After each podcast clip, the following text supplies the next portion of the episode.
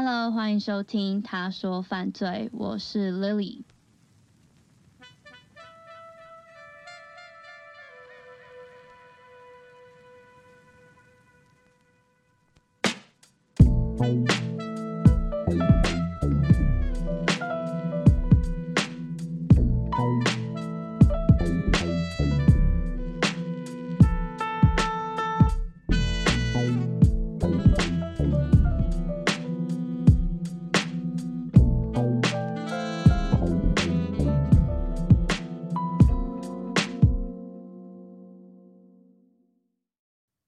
零二三年一月十二号下午，我因为节目以及案件相关问题，拜访了台湾冤狱平反协会。在今天的节目里，你可能会听到我们称它为平冤。那台湾冤狱平反协会是在二零一二年成立的，他们最主要的工作就是救援台湾的冤案。那长期有在听他说犯罪的听众，可能有听过我在二零二二年四月上传的特辑《台中后丰大桥案》。这也是透过平原协助救援的其中一个案件。以下你们将听到的是平原执行长罗世祥律师的声音。平原审案是我们都会举行所谓案件审查会议哦，那会邀请报告的律师以及相关的资深律师，一些平原的志工、义务律师，大家一起来开会讨论说，那这个案件平原能不能救援？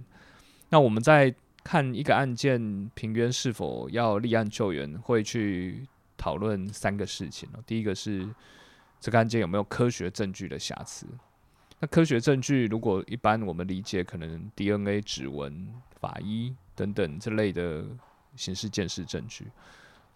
那日新月异嘛，总是有一些新科学可以看到救援案。那再来看有没有严重违反正当法律程序。那这大体上一个概念是说。政府机关公务员他们在侦查审判这个案件，不能够有一些违反正当程序的情况。那同时也会评论讨论这个案件是否真实无辜，因为我们要做冤案的救援。那当时在报告的时候，在拜访平原那一天那一场会议里，我接触到一起平原正在救援的，发生在二零零八年的校园妨害性自主案。这一起案件中的被告是一位特教老师。受害者是一位中度智能障碍者的小学生。当时我在会议室，很快就听完这一起案件的发生经过，以及台湾冤狱平反协会和这一起案件的关系，也知道它可能是一起冤案。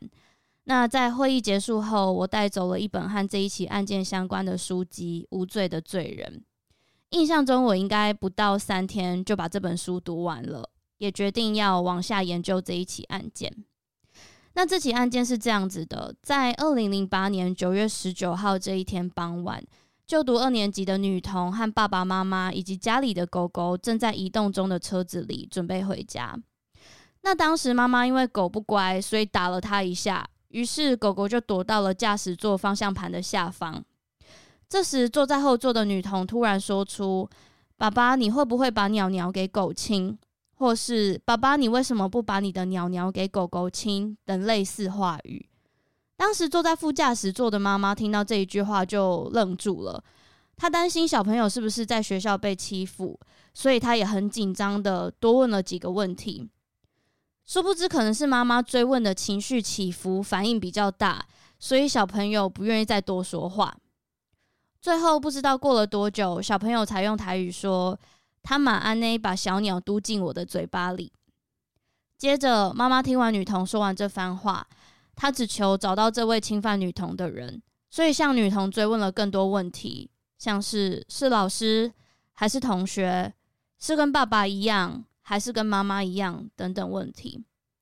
那最终，这位妈妈得到的结论是，骚扰女童的是位老师，而且他跟爸爸一样。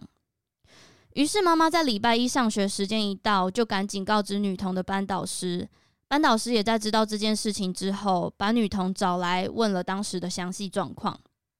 根据班导师后来自述，他说他知道这件事情的时候也很讶异，也有一点迟疑，是否真的有这件事情发生。于是他拿着学校毕业纪念册里全体老师的合照照片，让女童指认。最后，女童指出了这起案件中的被告，也就是学校的特教老师徐贝明老师。再来，这整起案件就进入了调查状态。那在女童接受警局妇幼队以及性平小组的访谈过后，他们拼凑出女童受到侵犯的案发状况。他们认为这起性侵事件是发生在二零零八年九月九号下午两点，也就是女童在车子后座说出“爸爸，为什么你不把你的鸟鸟给狗狗亲”这句话的十天前。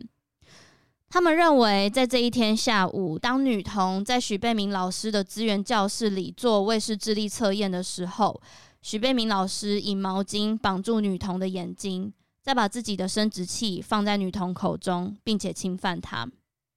但是许贝明老师自始至终都表示自己没有犯案，也坚持自己是被冤枉的。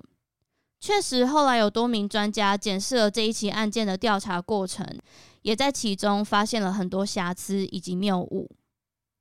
我跟许贝明老师是在我大三的时候参加一个寺庙的佛学营，然后在里面担任小老师。就是带小朋友国小的同学，然后认识一些跟佛法有关的一些知识，然后才跟许老师结缘的。那基本上在救援他案子之前，我们唯一的见面跟认识就是在佛学营里面。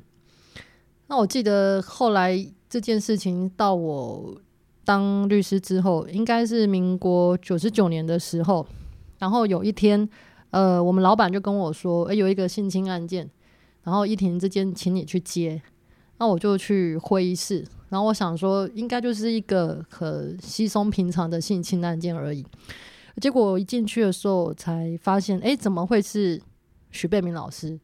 那因为对这个人的初步印象是停留在大三的时候，在佛学院认识的那个场合，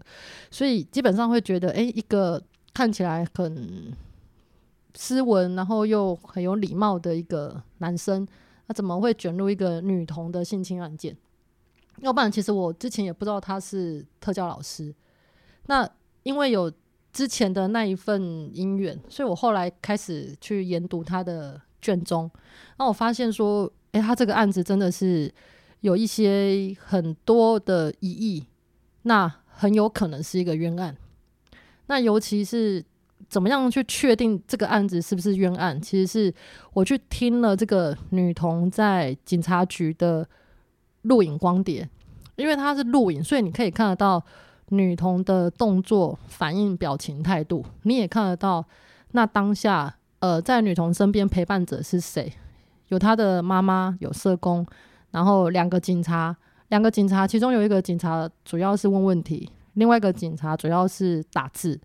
所以基本上在那个空间场域里，就是由这五个人去组成。那最关键的地方在于说，我们想要去了解呃女童到底是怎么样去叙述她被呃许老师性侵的一个过程，包含人事时地物这一块，对于我们律师来说都是呃非常重要的资讯。她怎么去陈述这个面向的？那光碟整个听完之后，就是。非常的讶异，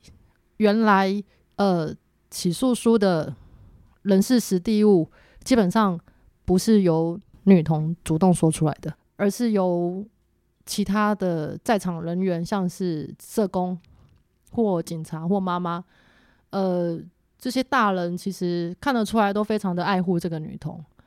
那他们一定也希望赶快抓到这个狼师，所以。在这种情境跟心态下，你感觉得到，当女童对于一些特定问题说没有，或者是没反应的时候，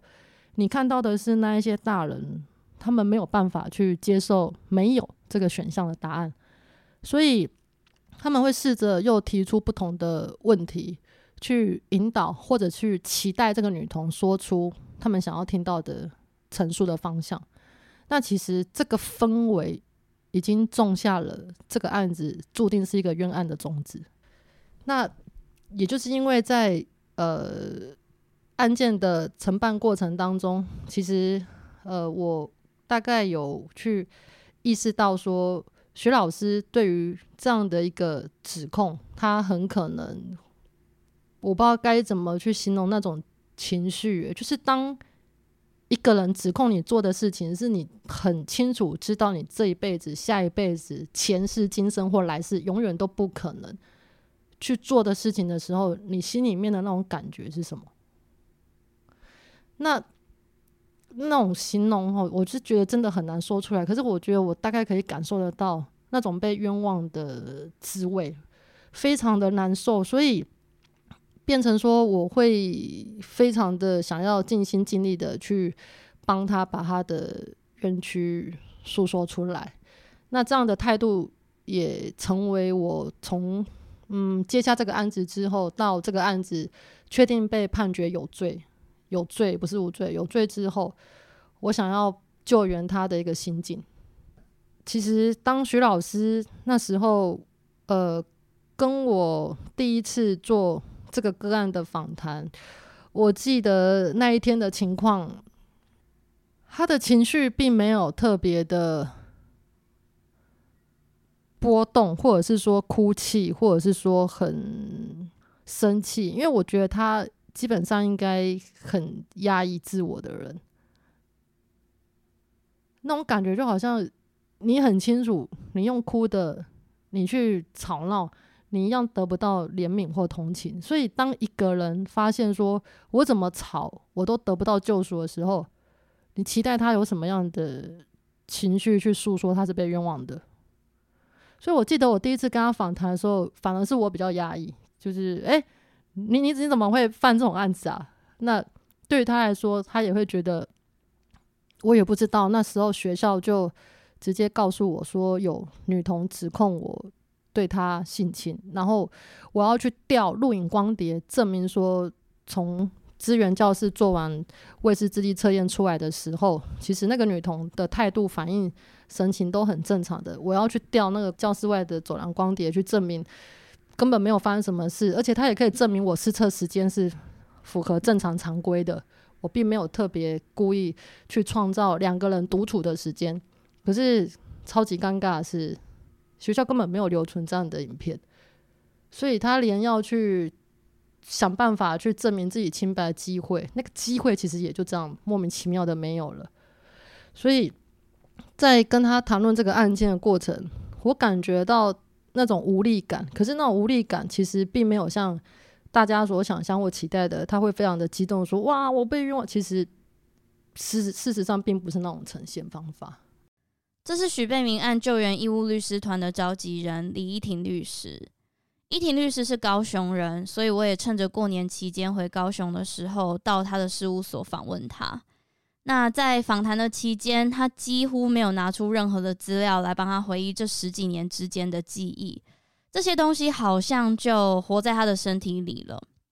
在这一个多小时的访谈里，他侃侃而谈的像说故事一样，跟我说了他从第一次和徐老师见面到决定替他辩护，以及和他最后一次道别。那这起案件发生之后，女童也在二零零八年的十月二号，借由社工和妈妈的陪同之下，接受了警察局妇幼队的询问。她也在十月三号和十一月七号接受了学校的性平会调查。那其中女童不仅是在这三次的调查中回答反复，而且互相冲突以外，特别是十月二号在妇幼队的那一次警询里，除了大人们使用了很多诱导性的问题引导女童说出他们想听的答案以外，当时调查中本该让女童用来协助描述自己受侵犯过程的侦讯娃娃，也被当成了一般的玩具布偶使用。那最终，这个布偶也变成了社工人员以及妈妈用来要求女童专心、好好回答问题的工具。最后，甚至演变成你不好好回答，我就要把娃娃拿走这样子的奖惩机制。这边我可以简单和大家举个例子：我在警询光碟逐字稿里，大约六分钟的时间那个段落，看见当时女童因为一直玩征讯娃娃的生殖器。所以过了五分钟过后，女警向女童询问那个是什么，希望女童的回答是“鸟鸟”或是任何称呼生殖器的名词。但是过了两分钟，女童都没有回答。于是这时候社工把娃娃拿走，并且说了“等一下再玩”。在这之后，女警再一次询问小朋友那是什么东西，女童回答“娃娃”。于是女警追问：“是娃娃的什么东西？哪一个器官？”这时候社工也补充问道：“那个地方是哪里？”这时女童回答：“眉毛。”接着靠社工和女警不断的追问，才终于让女童说出那是许贝明老师的小鸟。那当然，这其实也只是接近五十分钟的警讯光碟的其中一部分。不过由此可知，女童在这一起案件中，也因为侦讯娃娃的不当使用，甚至是被收走的这个奖惩机制，改变了她的说法。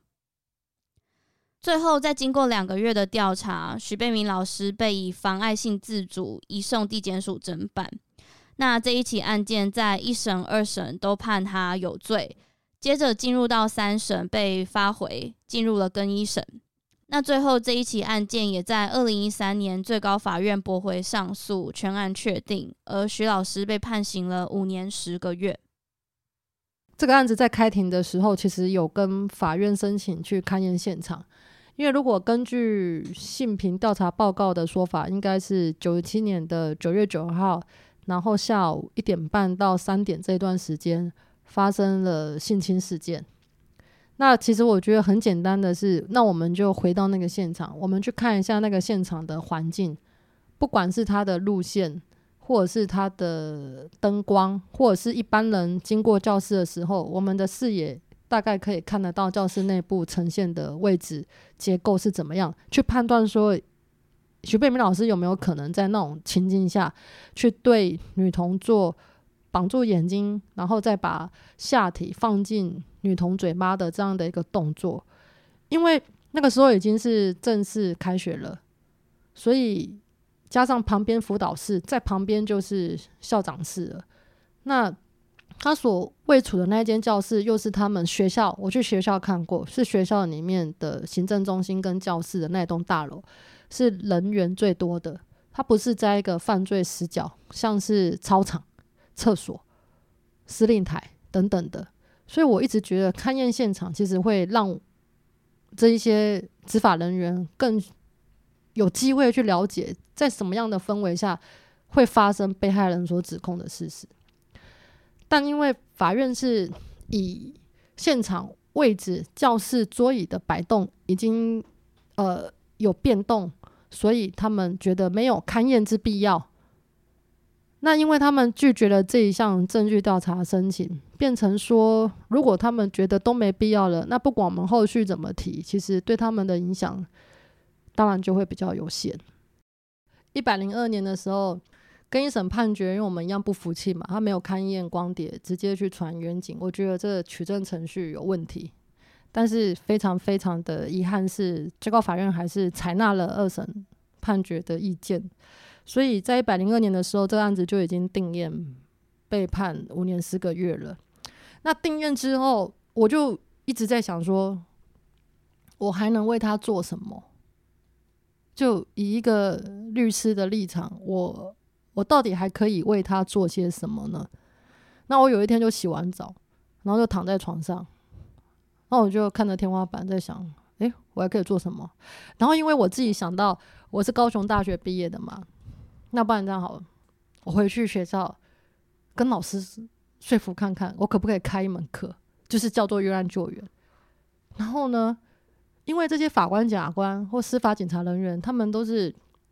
大部分都要修法律系的课嘛。那我现在已经没有办法改变这个体制了，我什么都做不了话，啊，法庭上讲话，如果法官又到底要听不听，然后老师这样唱反调，我根本。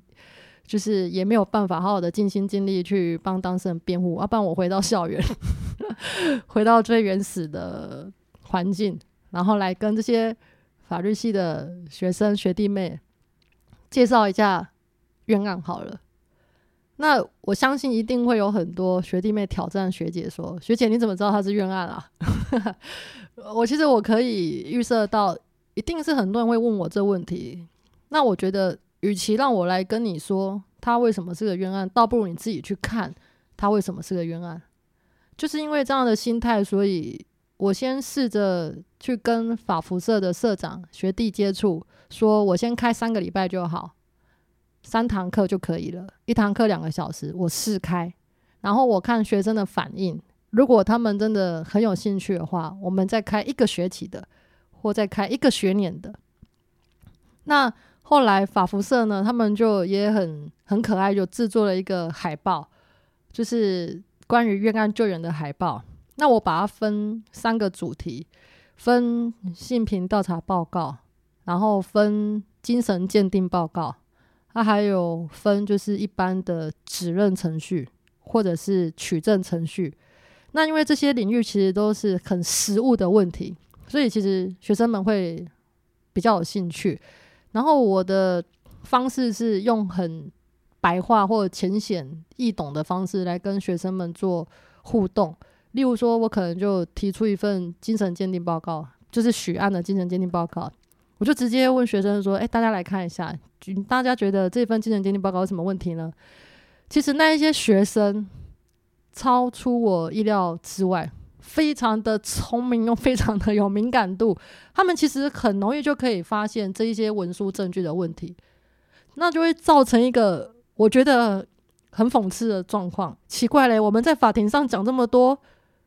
怎么好像大家都听不懂？所以你就会去想，是真的听不懂吗？还是选择性的不听？可是你在学校里，那些学生，他们只是把它当成一个课堂，一个案子。大家就是非常的平常心的去看它，去研究它，你反而得到的回馈感是很多的。那三个礼拜之后，我就询问班上的同学，呃，大家觉得这三堂课上起来的收获如何啊？你们有没有兴趣？如果我们下个学期把它开成是有学分的课程，两个学分，一个学期哦，你们愿意来修吗？那基本上几乎全班都举手，很踊跃。那我就觉得哇塞，就当下觉得那种回馈感其实是很高的。那我就跟思改基金会这边，然后跟义民那边一起去拜访我们的法学院院长，那时候是廖义民老师，然后跟他说，呃，有一个冤案救援的课程，其实学生们都很有兴趣，然后法服社社长也有来。那社长也说，对啊，就是这个课程大家都蛮蛮想继续上下去的。那院长就很帮忙，就说好，没关系，那就用我的名义，然后开一堂冤案救援的课程。那基本上老师就是非常放心的让我去带法律服务社这些社员，然后去探究许贝明的冤案。所以其实我觉得。一个念头吧，就是刚好一个念头，想回去试试看。那想不到学弟们们也都很有很捧场，那也正式的开了这个课程。那因为开了这个课程，后续的影响导致我们哇做了超多事情呢。因为同学们上了课之后，我们有让他签保密书，就是不能够去泄露卷宗里面任何资料。所以同学们其实都是看过卷宗的啦，都是看过了，只是有一些特别的个资，我们律师我先把它隐匿起来。那他们整个卷证看完之后，大概也都心里有底，应该是冤案成分很高。那其实，嗯，我也做了一件很有风险的事情，因为许贝明那时候已经确定了，照理说他其实已经在逃亡了。可是我想要让徐老师知道说，这社会上其实也有一群小天使，或者是有一些人其实是知道你是冤枉的，是相信你的，是相信你的。你知道不被相信多可怜吗？我只是想要让他知道说，不止我之外，其实还有一群人是相信你说的，你没有做这件事，所以我就安排学生跟徐老师见面。那学生们可以把他所有的疑问、所有的问题，甚至你只是纯粹的想关心他，给他一份鼓励、加油、支持都可以。你可以直接跟徐老师说。所以我记得有几个学生哭了吧？那徐老师在第一次看到，哎，哦，原来有这些人去支持他的时候。我觉得薛老师他当下也哭了。那一场见面其实短短的应该一个小时吧，因为也不能太久，我们就让薛老师赶快先回去了。可是也因为这样，对于这些学生来说，后续我们在决定再做更积极对外界的宣传、更进一步的一些措施的时候，大家其实团结力都蛮高的，所以我们后来就决定再开一个学期的课，做研讨会。也就是这样，一百零四年的时候，我们开了一个精神鉴定跟儿童早期鉴定的研讨会。那我们那个研讨会海报还有包含老师讲题这边，其实是我这边把讲纲还有我想要研究的主题全部都把它先设定下来，然后学生们帮忙设计海报啊、宣传啊，然后甚至连讲义啊都是那种最阳春版的，因为我们没有。经费嘛，所以学生们就去找那种补习班的赞助，有没有？所以印起来超不精美的啦。比起其他研讨会，都会做装订。学生们这个，我们最第一次一百零四年办的这一个这研讨会，就是高大法服社，就那一群学生，然后大家很辛苦的去把它办理完成。然后其实我记得超多人，呃，蛮多人报名的。一百多个，那我们主要的一个宣传对象是以像法院，我们也有发海报，然后警察局也有发海报，还有各大学的法律院所，我们都有去发海报，都有。那我记得印象很深刻的是，当时候妇幼警察队又来报名，又来报名这场研讨会。那赵玉山老师、陈慧云老师、黄志豪律师、周黄志医师等等的，他们都有来参与。那我觉得这个影响蛮蛮深刻的。那其中还有一个很有趣的是，因为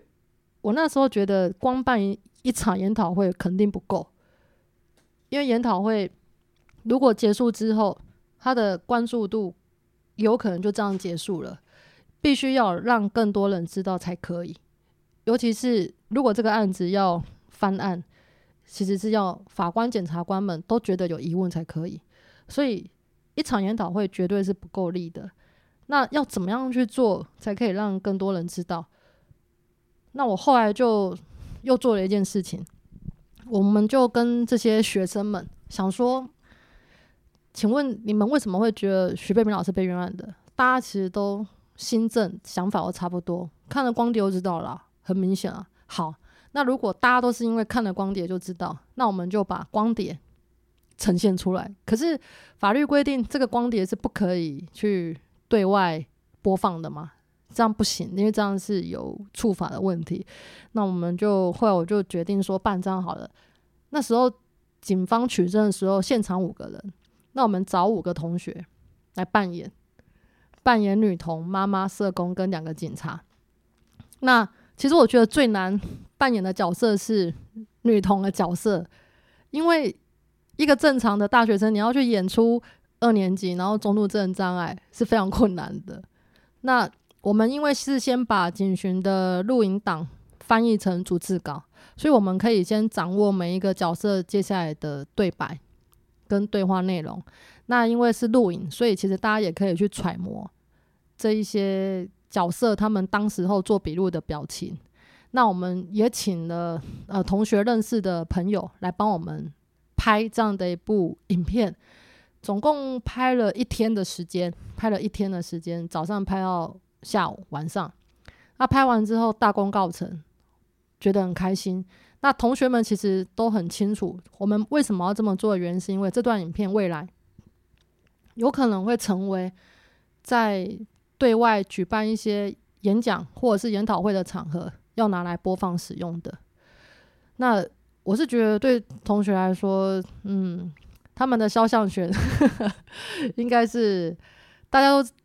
都知道，可能对他们我会觉得有一点点不好意思啦。嘿，可是同学们他们都很热心乐意的去帮忙。在这里，依婷律师虽然很快速的就带过了这段时间为许贝明老师这一起案件中所做的各种尝试，但是其实我私底下有问他，从他一刚开始在高雄大学只试办了三个礼拜的课程，后来变成两个学期带有学分的课程，到司改会和平冤愿意立案协助，中间也过了快两年。那在这一段时间，依婷律师带着学生做的大大小小的尝试，这一些尝试也奠基了未来在救援许贝明老师的案件中的制要关键。那这一支借由学生模拟出来的警巡影片，也让依婷律师在二零一六年受邀至平冤年度论坛演讲的时候受到关注。最后也让平冤在当场看完影片之后，觉得嗯，其中是有谬误的地方，然后想要更进一步讨论，最后也正式的立案救援。那一百零四年拍完之后，很巧的，一百零五年，因为。一百零四年研讨会办完，其实我们那个时候也开始在跟平原这边做联系，因为这个案子一开始救援为什么那么辛苦，要自己默默的去学校里面这样做，是因为它是一个性侵案件，我没有任何科学证据嘛，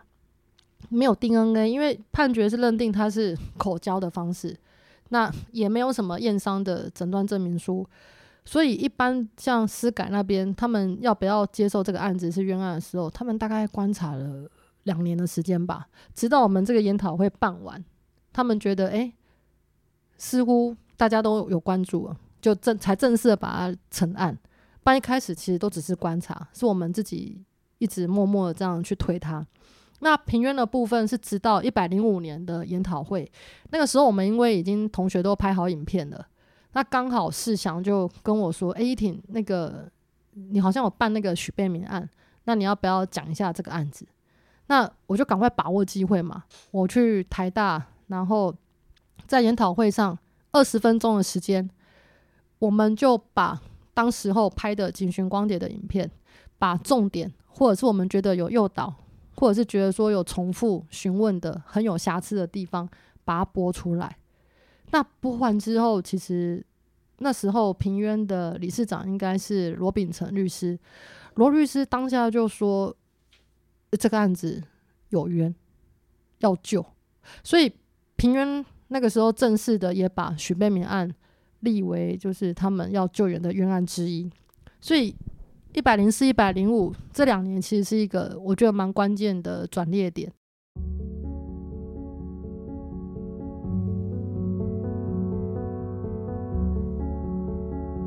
当时在二零一六年正准备筹办的时候，大家就在呃思考说，应该要以怎样的一个主题，然后邀请律师、邀请学者来给我们报告。那当时二零一六年，对于冤狱平反协会来说，是一个呃看到很多积案的一年。二零一四年，台湾冤狱平反协会第一位平反者陈龙奇，那他在。二零一四年三月顺利平反，他是 DNA 的案件，然后他也是妨害性自主的案件。那在龙崎的平反有一些媒体关注之后，冤狱平反协会有更多喊冤的朋友认识了这个单位，那就开始来跟平原协会申冤。那当时协会的组织还没有像现在这样有多几位工作人员。那我们收到很多不同的类型的申冤案件，那我们留意到在妨害性自主案件。我们都说要补强证据，就是案件不能以告诉人单一指数来判这被告有罪。但在这些喊冤的妨害性自主案件的类型中，我们就发现说，其实案件非常难突破，因为本身证据的结构，我们现在会用证据构造来去理解一个判决书，它用哪些公诉证据，哪些非公诉证据。那这类的案件，它很常会流于证词的的决斗，就是被告说没有，那所谓被害人说有，那到底谁说的准？那这时候如果有一些客观事证，例如刚刚提到的 DNA，那也许可以证明真相是如何。但多数的案件是没有这类的客观事证，或是比较精准科学的证明的时候，那就会。呃，在救援上其实非常困难，所以二零一六年当时我们在办年度论坛，想要主题的时候，就希望说以妨害性自主案件，呃的这个冤案救援类型的困境作为一个主题。那当年我们呃也在这个呃，因为平原协会跟民间司改会其实是一个呃友好的合作组织。那我们在司改会的救援里面看到有两起妨害性自主的案件，那一件就是我们今天要讨论的这个许贝明老师，那当时是由李怡婷律师在协助主要的救援工作。那另外一起是呃，也同样是涉及到小学生。呃，说出一个妨碍性自主的故事。那那位喊冤的被告，他呃也一直寻求救援，那主张他并没有做这个判决书所说的事情。那所以我们就计划的邀请两位律师，分别就是杨淑云律师跟李依婷律师来报告说，那这两起他们分别在进行救援的案件，他们本身的证据构造、本身的案件类型。而这两起案件，我们都呃，它有一个共通点是，所谓被害人都是国小学生。那小朋友在这个询讯问的过程中，是特别容易受到呃影响干扰的。那我们现在可能会用弱势证人或特殊证人来称呼他们。二零一五年，当时性侵害犯罪防治法修法，它增订的增订了十五条之一。就是，如果是特殊证人，儿童心智障碍者，他应该要有受过相关训练的人来进行询讯问。那刚刚提到的这两起案件，它是在这个条文立法之前就已经进行询讯问，就判决有罪确定的案件。那所以我们在二零一五年当时有一个相对进步、相对严谨的一个法令，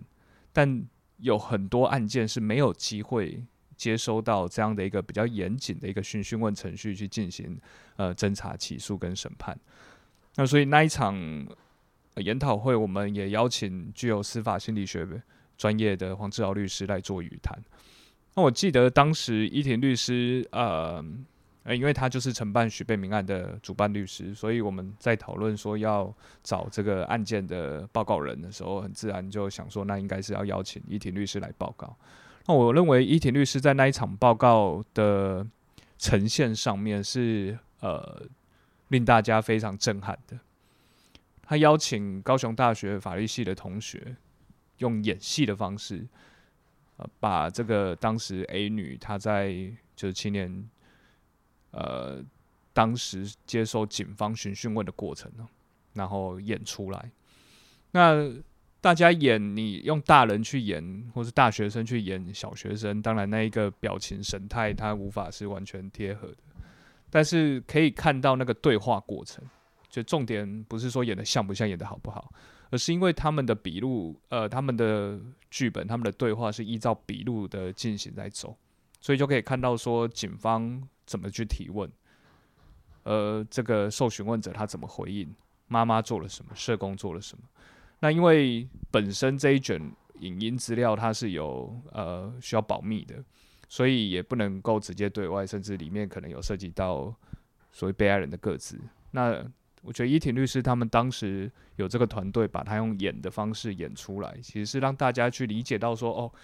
原来十五条之一它的意义在这。一开始当时二零一六年，我们其实对于司法询问这四个字或司法询问员、司法询问制度。没有太具象的想象，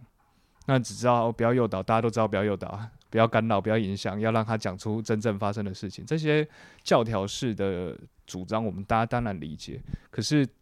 一个具体的情况，什么叫诱导？什么叫污染？什么叫影响？在那一个他们演出的画面里面，就可以看到，其实小朋友一开始是没办法讲的，讲不太出来的。那很多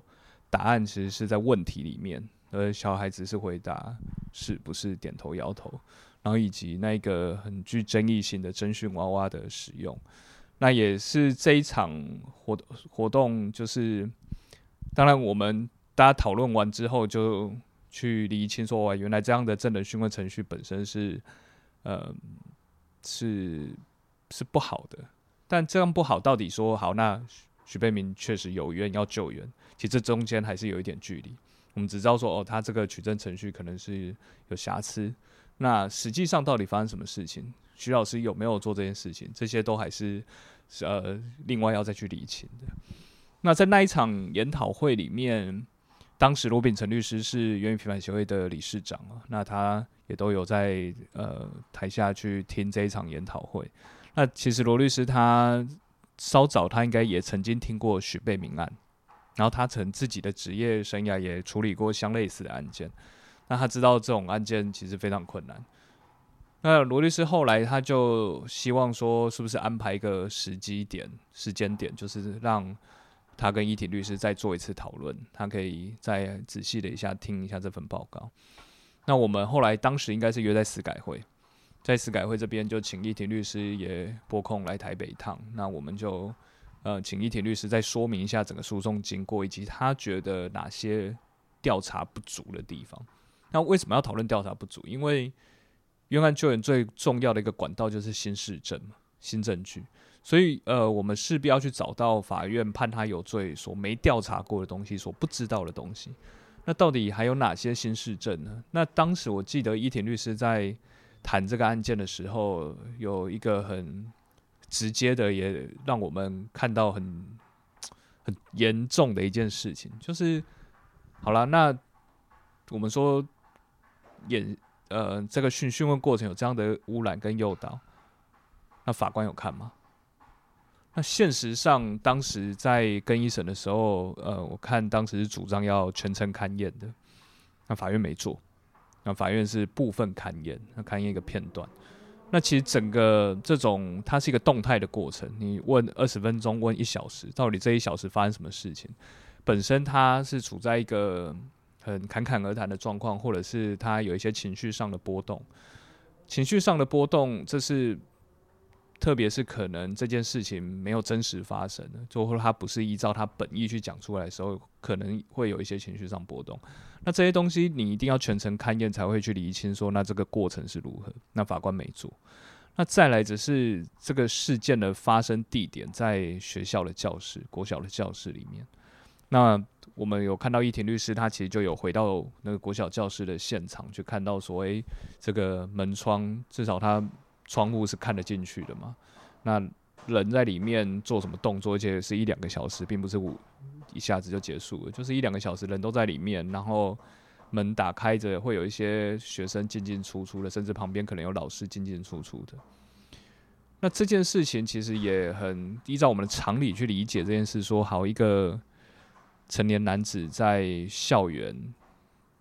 下午，然后把自己裤子脱下来，好像也有点难理解，说，诶，这个行为它背后的理性何在？那好，如果说是一个非常不理性的行为，那这可想必不会是第一次。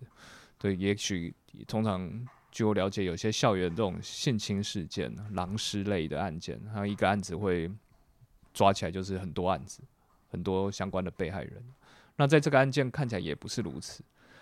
那我们当时也开始跟一位台大心理系老师合作，就是赵以山教授。那赵老师其实，在二零一六年当时那个阶段，他已经提出了他的鉴定报告。他认为这份呃警询的笔录是是不合格的，是有是有是有诱导的。那这些基本的条件，当时我记得罗律师报告完，他听完依婷律师的报告，他很被这个有冤这件事情说服，觉得说的确没有好好的调查厘清。对，那再加上又有新事证，然后相关的的相关资料又显示，看起来没办法那么坚强到说可以认定这个人有罪。那决定立案救援有一个呃比较微妙的地方，是因为这个案子其实司改会也立案救援。那当时跟司改会的讨论就大体上是一个合作的讨论啊，就是说那这样的一个冤案救援，他秘书处通常我们一个一个案子的救援就是会有主要负责律团行政相关的秘书处。那当时其实就很很自然，就是我们的那个 email 群组里面，其实就有包括司改会同仁，包括一庭律师，包括品院的工作人员。那大家就是有什么意见，就在律团会议上讨论。当下第一个动作就是要呃为许贝明申请再审。然后那时候就是有刚刚提到赵一山教授，然后同时中正大学的陈慧女老师，她其实也在这个案件里面着力很深。那她有提出了她的针对警询、针对性平的疑虑。哦，性平这个当时一开始我们还没有敏感到或留意到，其实性平是一个也很值得观察、值得分析的一个程序。那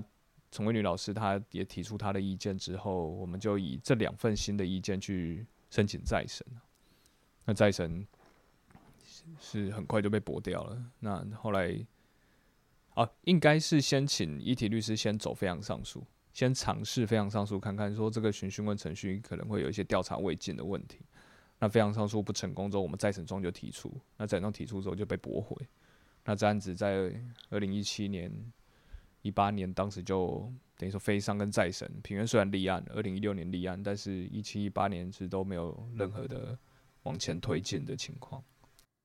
这时时间来到徐贝明老师被判有罪的大约四年多五年过后，二零一七年、二零一八年，那就像你们刚刚听到的，在平原和司改会立案救援过后，他们做了很多尝试，想要争取再审，但结果不如预期。但是对于整个义务律师团的救援工作来说，是并不会因为这一些挫折或中断而停止的。在二零一九年七月，陈昭如出版了《无罪的罪人：迷雾中的校园女童性侵案》这本书。那这一本书也扮演了这个案件中的蛮重要的一个角色。昭如在书中以七个章节和大家分析形成这起冤案的关键要素。那他除了比对我们在这一集不断提到的女童证词以外，他也记录了国外的相似性侵案例。我第一次知道许贝明案是老朋友罗世祥，也就是现在的冤狱平反协会的执行长，他告诉我的。因为我过去写过两本跟校园性侵案，而且是师对生的性侵案子的书。那我想世祥是因为觉得我对校园性侵案有很大的兴趣，所以他问我说。我们手上有一个呃师对生的性侵案，是冤案，你有没有兴趣了解一下？那我一开始听到这个讯息的时候，其实我有一点挣扎，因为我对于校园性侵案真的并不陌生，我看过太多可怜的、令人同情的受害者的经历，我也知道太多令人发指的狼师的可恶的行为。所以今天当世祥告诉我说是一起师对生的冤案，我其实心里愣了一下。我想我到底要不要知道？我可以假装不知道，可是我那个时候马上有另外一个念头从我的脑海里面飘过，就是如果这真的是冤案的话，我要不要有机会了解一下？所以我没有拒绝，我就说好，如果有时间的话，我愿意看一下东西。那世祥他一开始的时候只给了我了一些他们整理过的一些案情的结果，我看了以后是觉得有一点点奇怪，因为那个整个情节的发展跟证据的显示，我觉得跟我所知道的一般的校园性侵案不太一样，是有一些可疑之处，但是我不是很确定，所以我后来跟世祥说：“你只给我这些二手的资料，我没有办法判断，我需要看第一手的卷证。”判决或是调查报告，甚至是小孩跟老师在警察局接受询问的直接的资料，我才能够决定我想不想对这个案子做进一步的研究。他就说，那他可能需要询问一下当事人的意见跟家人的反应，才跟我说。我说好，没问题。后来就几个月过去了，我想事情大概就没了。后来大概过了三四个月以后，世祥忽然跟我讲，就说。他们的家人同意了，那么也很希望我能够有机会一起来了解这个案子。也就是说，在我几乎都快遗忘了有这个案子的时候，忽然资讯又跑进来，我觉得我也有点不太好意思说不了，我就说好，那我就来看。那我第一份看的是这个受害的小孩他在警察局接受的询问的记录。那我那时候有跟世祥讲过，说我不能只看笔录。因为我知道台湾的警察做了笔录，向来不是很容易 信任，因为简化了太多东西了。我说我要看逐字稿，那很幸运的是他们也有逐字稿，所以我是笔录跟逐字稿两个比对看着的。所以我光看了这个逐字稿跟笔录一对照，我就知道事情有很大的争议。也就是说，警察基本上他们在询问的时候已经有先入为主的偏见。他们认为许贝明老师一定做了这件事情，所以整个询问的导向是趋向于相信小孩的说法，而完全不利于许贝明老师。诱导式的询问，哦，再加上小孩的说法反复不一、模糊不定，让我就觉得这个问题太大了。所以我认为这个第一份的记录就有问题。那么如果第一份的警询都有问题，到了后面的检察官跟法官的判决，很显然都是根据这一份重要的警询做出的判断。那也就是说，第一颗扣子扣错了，后面的东西可能都有问题了。所以我就决定我要进一步的理解看一看。后来也看了一些呃调查的报告，跟呃一开始大概只看了三第三审的判决，我就心里想：哎呀，这个恐怕是个冤案了。所以我就决定写这本书了。赵如老师在我们对谈的过程中跟我分享，他出版了这本书过后，确实收到蛮多不谅解的声音。那当然，其中也有他身边亲近的朋友，因为过去无论是《沉默》或是《沉默的岛屿》这两本书，都是站在被性侵的受害者角度出发来替他们发声。但是似乎大家也忘记了，许贝明老师也是变相的受害者。那当然，这个前提也是必须要建立在相信他是被冤枉的。在这个访谈结束过后，我跟昭如老师说，我其实对于分享徐贝明老师这一起案件也感到非常的忐忑。他只笑着看着我说：“记得要确定自己准备好了，因为一定也会有不认同的声音。”我从写《沉默》《沉默的岛屿》到呃许贝明案的这本《无罪的罪人》啊。我其实在这段时间，我常常接受到一种讯息，特别也是我觉得跟我比较亲近的，知道我关心校园性侵案的朋友，他们一个最直接的反应，我觉得也令我觉得有点遗憾的是，他们根本不愿意看这些作品，尤其是他们认为我在帮呃受害者讲话的这些冤案的作品，这个让我会觉得有点遗憾。那我其实我曾经试图跟一些朋友对话是。我认为这个明明就是个性侵冤案，他们为什么好像不太愿意进一步的理解？因为我觉得，其实我也很想要争取他们的认同跟肯定。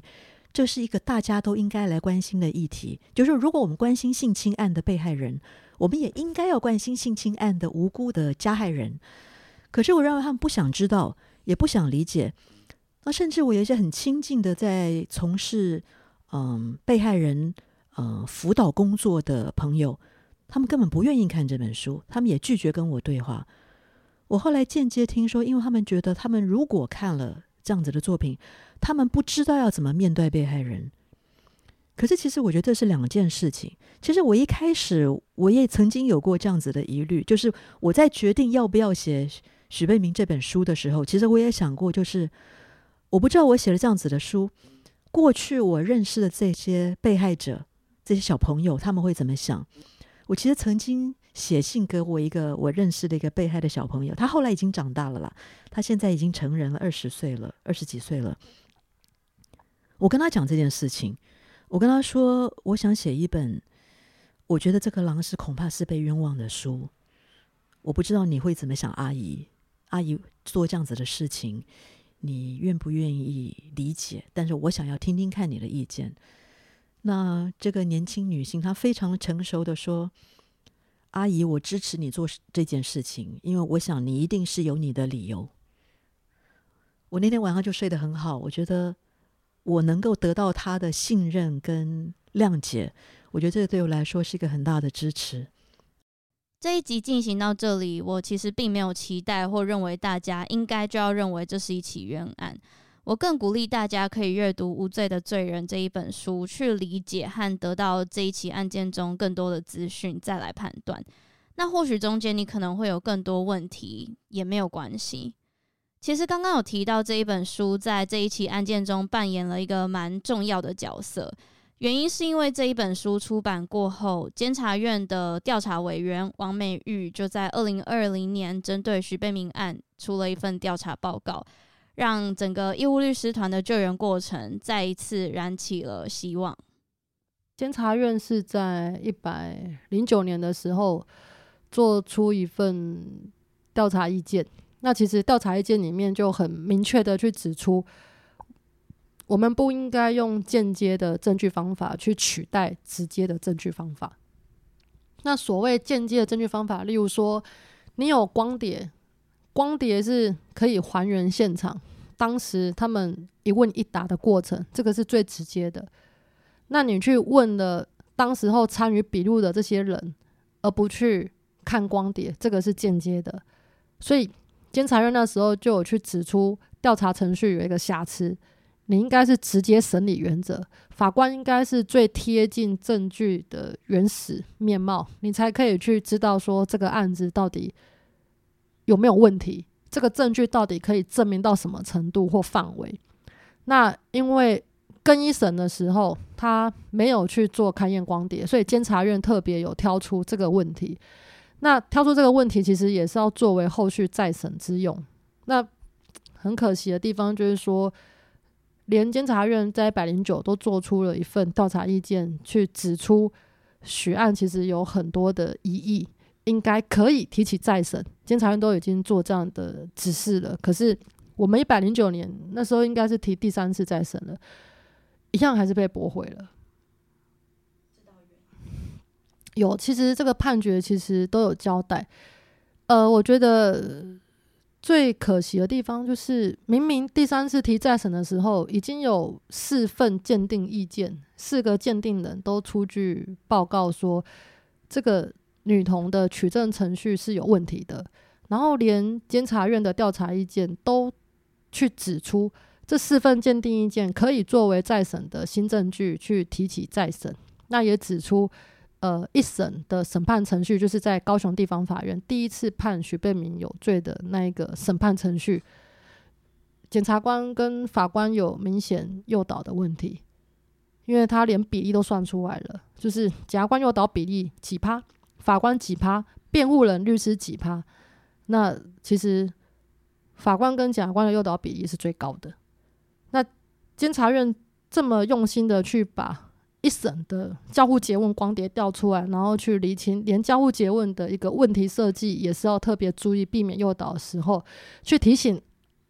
法院应该准许让这个案子提再审。但最高法院似乎认为，我们提的这一些鉴定意见，它其实都只是事后提出的一份参考资料。那不知道是因为这个案子是因为性侵，然后加上女童狼师的关系，还是说在社会上，呃，大家比较同情弱势的这样的一个心态？那监察院的调查意见在判决里面再审驳回的裁判里面完全没有看到，他们有特别去注意到监察院调查意见的存在，所以。是连提都没提的方式就把它驳回了。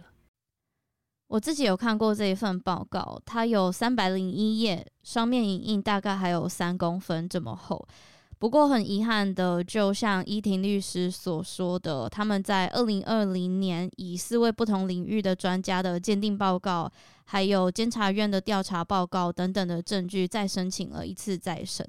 那最后也在二零二一年的十一月十九号收到最高法院的驳回通知。那目前世祥律师跟我说，这一起案件好像就进入了一个瓶颈。的确听起来很灰心，但就我所知，我知道义务律师团们正在很努力的以各个不同的方法，看这一起案件还有没有其他的方向可以前进。那在《无罪的罪人》这一本书里面，世祥律师也讲了一句话，让我特别有感触。他说：“救援性侵冤案就很像行走在深水区，遇到的障碍很多，往前走很困难，我们能做的十分有限。”那在访谈的过程中，我也问了他一样的问题。当时昭如的访谈应该已经是一七年、一八年之后了。那平冤协会在。也同样在二零一六年，当时迎来一个很重要的消息，就是郑信哲开启再审。那这一起死刑冤案，以二零一一年平冤还没成立的时候，那时候 Face 联盟跟罗秉成律师就组了郑性泽案的救援团队，还有捐分哦。那几次的再审，几次的非常上诉都都没有顺利。那二零一六年检察官调查之后。死刑冤案，阿哲就从台中看守所走出来，那开启再审。那二零一七年顺利改判无罪，所以在当年的经验，诶，包括二零一七年还有另外一件开启再审，就是林金贵，那陈彦飞、张月英等等好几件有科学证据可以讨论的冤案，都有机会至少让法院重新来过。那说性侵冤案像是救援的深水区，是因为这类的证据构造本身脆弱，本身就看起来好像没有太坚实的证据。然后法院在认定有罪，他除了证词之外，他可能仰赖的是其他的，就这个证人之外的，也许是他的老师、他的家人，就是这种二手证词。那二手证词要去讨论它，或者要去推翻它，其实本身也是一个不是不是很常态的事情。他们可能都会有一个想法是，呃，没必要去乱讲嘛，没必要去说谎。那如果是讨论到有一些客观或者说相对非公诉证据的时候，例如测谎，那测谎在这类的案件里面常常扮演很关键的角色。那去送测谎，那测谎本身它在法庭上的使用其实是有一定的争议性。那这件事情，呃，目前也还在辩论中。那测谎它，我们可以这么说，它有一定的。科学性，因为它是透过你的生理反应去分析你在回答这个问题的时候的的生理状态，只是这个生理状态它可能没办法直接对应到你在说谎。那有一些案件就会卷入这个测谎疑云。那测谎要能够推翻，其实也有一些老老早期的案件有机会，因为当时还没有这么程序还没那么讲究，训练可能还没有那么像现在这样的严谨。那现在的测谎鉴定，它还是有一定的，嗯，就不容易推翻。对，那再来则是可能有一些情况是用验伤，呃，妨害性自主、疑似性侵验伤的报告。那疑似性侵验伤报告，它有几个结论：第一个可能是处女膜完好无外伤，那可能会是处女膜有陈旧性撕裂伤，那可能会写处女膜不完整。那以上三种情形，他能够说有发生性行为吗？可以说有，也可以说没有。处女膜完好无外伤，也许是在呃有插入相关的行为的时候，它没有造成任何外伤，那这个可能性是存在的。那处女膜有陈旧性撕裂伤，它可以证明说有发生性行为，也不一定，那可能是其他的事情导致有陈旧性撕裂伤。那处女膜不完整。更有可能，也有可能是天生处女膜不完整。但是这类的报告在进入司法程序之后，都可能成为有罪的证据。那所以明明在解释上面它是一半一半，或是它没有那么坚实，但它却都可以成为有罪证据。我们没办法去说它不对，因为它也确实这样呈现，因为确实就是可能可以这样解释，可能可以那样解释。那还有呃。测谎，然后验伤，对，那就这类的证据，其实都让性侵案件在我们尝试要去推翻的时候，其实会发现，好像都是就是要么走，就像走入深水区一样，你其实不太容易踩到一个很结实的的证据，让我们可以去厘清到底发生什么事情。那这也是当时这样说的原因。接着，在二零二二年三月，许贝明老师决定入狱服刑。在这之前，他因为司法不服从，已经过了将近十年的躲藏生活。那我想，有些人听到这里可能会想说：“你没有犯罪，那你为什么要逃？”这边我想要引用我在平原十周年特展听到的一位也是冤狱平反协会救援成功的个案他说的话。他说：“我如果有犯罪，我愿意服刑。”我没有犯罪，为什么我要被抓进去关？我想我们应该都很难同理或是想象那个被司法误会的感受，甚至因为这个误会，我们还要被剥夺自由。他后来在去年三月间决定入狱，其实距离他一百零二年判决确定，大概也过了快将近十年了。那这段期间，其实。我相信他也过得蛮辛苦的，因为呃，案件在还没确定之前，他妈妈、爸爸陆续都离开嘛，那跟女朋友也因为这些原因，这个案子都分手嘛，那也没有办法跟任何朋友或他原本的生活啊、教职这边做联系嘛。那后来救援三次非常上诉，三次的再审也都被驳回。那这其中经历过这么多，他其实也不知道到底可以救援成功的日子什么时候会来，或许都不会来了，也是有可能啊。那这样逃亡到底要逃亡多久？对家人造成的困扰，可能也是一直永无止境的这样持续，真的好吗？所以。时间的经过其实会改变一些最初衷的决定。那后来他去年想一想，因为我们原本最怀抱希望的一次救援，就是监察院的调查意见出来，因为我们认为说监察院的调查意见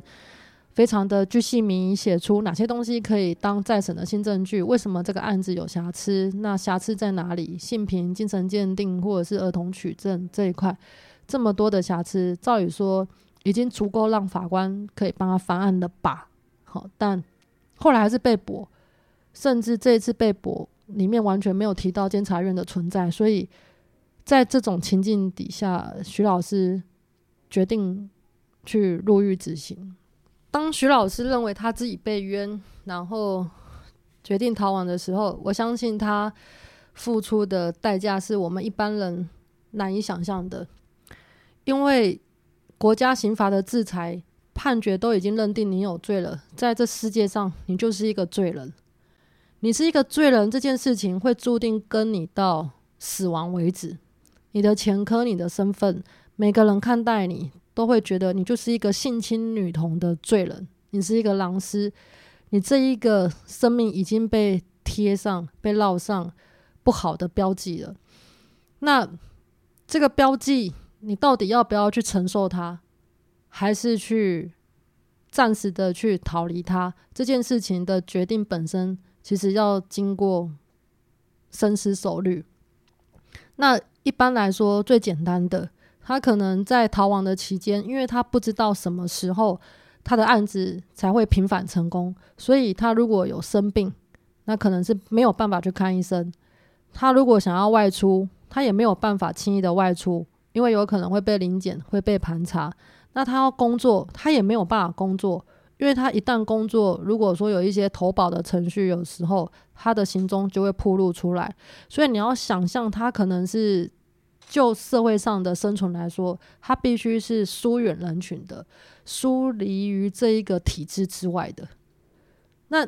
一个人，人是群居的动物，你突然间要去疏离这个体制，而且你疏离的原因还不是你自己决定的，是这个国家给你的莫须有的一个你觉得是冤枉的指控的时候，你承受的代价，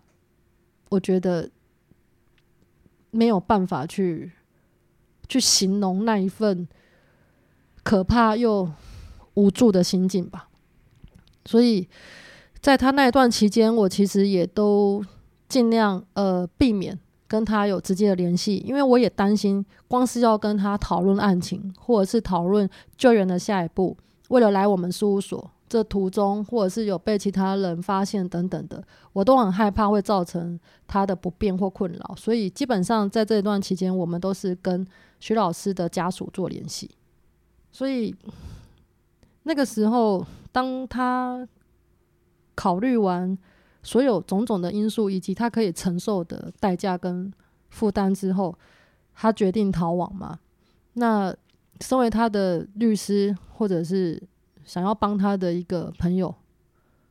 我当下的情绪其实是没有什么，没有什么太大的。想法，因为我只知道说，我要把握在他被入监执行之前的时间，在他还可以的范围内，如果当有人想要更了解他的案子的时候，我可以有能力的去帮他诉说他的冤情。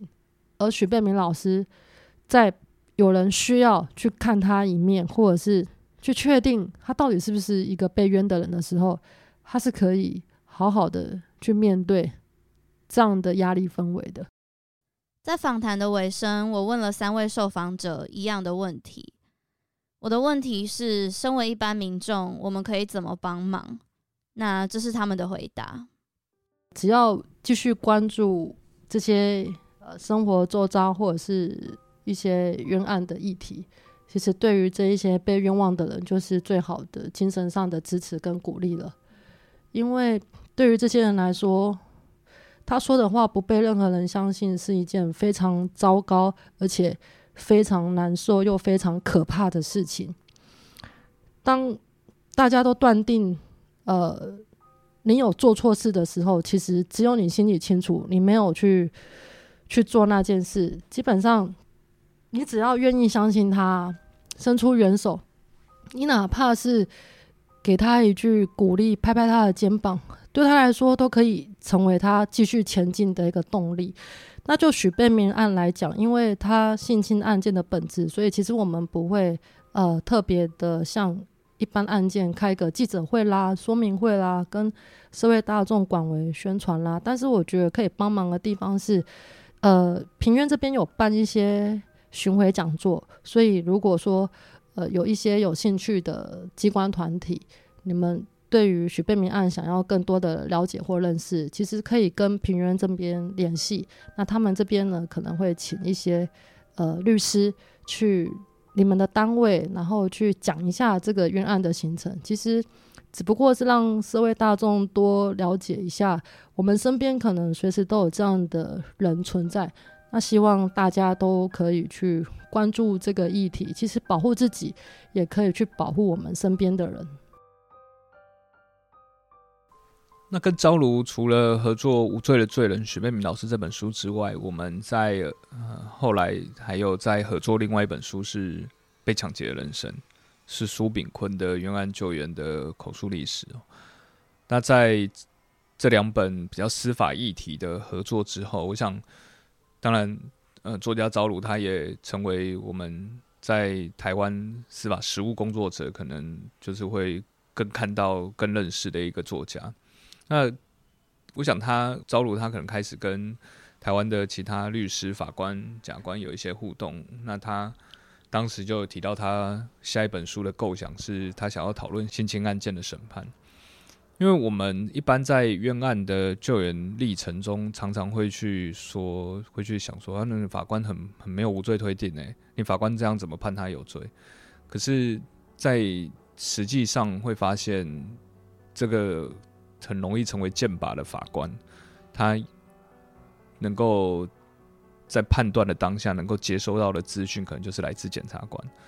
那检察官可能就来自警察，就是一个冤案的形成，常常是一个系统性的原因。然后，或者是因为他这一种案件的证据类型，就他有太多，并不是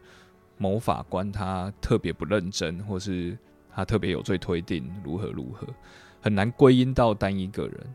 那在性侵事件也是如此嘛？那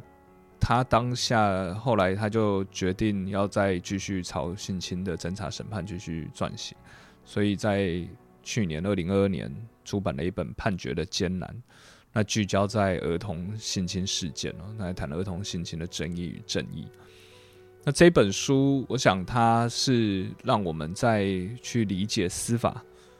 理解。儿童理解性侵的一个说明呢，就是你可以跟着朝如去探讨说，那不管是在这个事件本身会出现的被害人，所谓被害人，所谓被告，然后社工、律师、检察官、法官，就这一相关事件的若干角色，其实都在这本书的讨论里面。那我认为，呃，我们也许不见得说我就要跳下来做勇敢救援。呃，应该还应该每个人有他的核心关怀。可是，在如果听完许贝明老师的经历跟遭遇之后，如果愿意再更往下一步的话，我想阅读《判决的艰难》可能是另外一个很重要的方向。那第二点则是，事实上，许老师在《无罪的罪人》里面提到，他当时在也在执行司法不服从，他人在外面哦，那。他在去年三月已经决定到案执行。那徐老师到案执行这个选择是他等于他他自己觉得他好像应该要为自己做点什么。那其实我们很难想象那是一个怎样的一个决断过程呢？就是本身在外面当然是非常不自由的，那也非常痛苦，你时时刻刻担心受怕。那入狱，我想一点三六八平这个。很狭小的检索人生，那要面对的世界又是一个让人家很难想象的状态。那失去自由，哎，我觉得，就我我觉得真的是，觉得是一个很有勇气的决定呢，因为是真的就自己走进去了。那我也蛮觉得说。就如果愿意，愿意，也许写张卡片给他，就是让他在失去自由的时候，也收到外界对他的关心。我想，如果您认同徐老师有冤的话，就是也许这是一个可以做的事情。那当然欢迎寄到平冤协会，我们会帮你转寄给在监所的他。我觉得这个没有标准答案。那对我来说。因为我的工作就是写作，我其实自己也认真考虑过这件事情，所以对我来说，我能够做的就是我继续持续关心的这样子的议题。那我可以用我的文字分析跟处理这样子的议题，让更多人知道到底性侵案判决有多么的艰难。这也是我后来在去年出了一本新的书，专门是在谈儿童性侵案的判决在司法程序上面可能有什么问题，以至于造成可能。被害人受到不公的司法判决，但是同时也有可能造成无辜的人没有办法在法庭上面获得正义的结果。但是，一般的人能做什么？我这个完全各凭良心，也看你自己在什么样的工作岗位上面做什么事情。我就说这个不是这个，每个人都不一样。我不可能现在要求每个人说啊，你看了我的书以后，你义愤填膺，你就把工作辞掉，完全去加入呃参与冤案救援的工作。我想这个也缓不济急，也不切实际。但是我常常讲一句话，我觉得理解是关怀跟支持任何事情的重点，所以这也是我这几年来我非常关心性侵案，也愿意花一点时间，嗯，书写这一类型议题的著作的原因，就是我想我每一次都用大概十万字到十二万字的篇幅去详细的说明，呃，部分性侵案件的来龙去脉。让人家知道这个性侵判决过程里面可能出现的难题困境，法官在想什么，被害人在想什么，社工在想什么，家人受到怎么样的对待，以及一般的人有时候是时候是多么的不理性的在判断性侵案的判决。如果了解这些过程里面每个人在认知上面的困境以及局限，可能也就会对被害人的处境，这个被害人。包括了真正的性侵受害者以及无辜的加害人。那么未来我们在对待任何一起可能社会争议一时的性侵案件的时候，我希望各位能够冷静的、理性的退一步，想想看，这个事情是真的还是假的。我知道在这个资讯爆炸的时代，要人家花时间花两个钟头的时间去看一本书，强人所难。但是我想，我大概是老派的人，我总认为，呃，比较长的去叙述一件事情的来龙去脉，这是比较逼近真实的一个老旧，但是我觉得最有效的方式。那我在这边也用一个老人的角度鼓励大家，愿意多花一点时间了解真实，不一定是光看我的书啊，就是对于任何一个有社会有争议的案子。我们可都愿意多方的查证，听听不同角度的说法，可能我们会距离真实更近一点。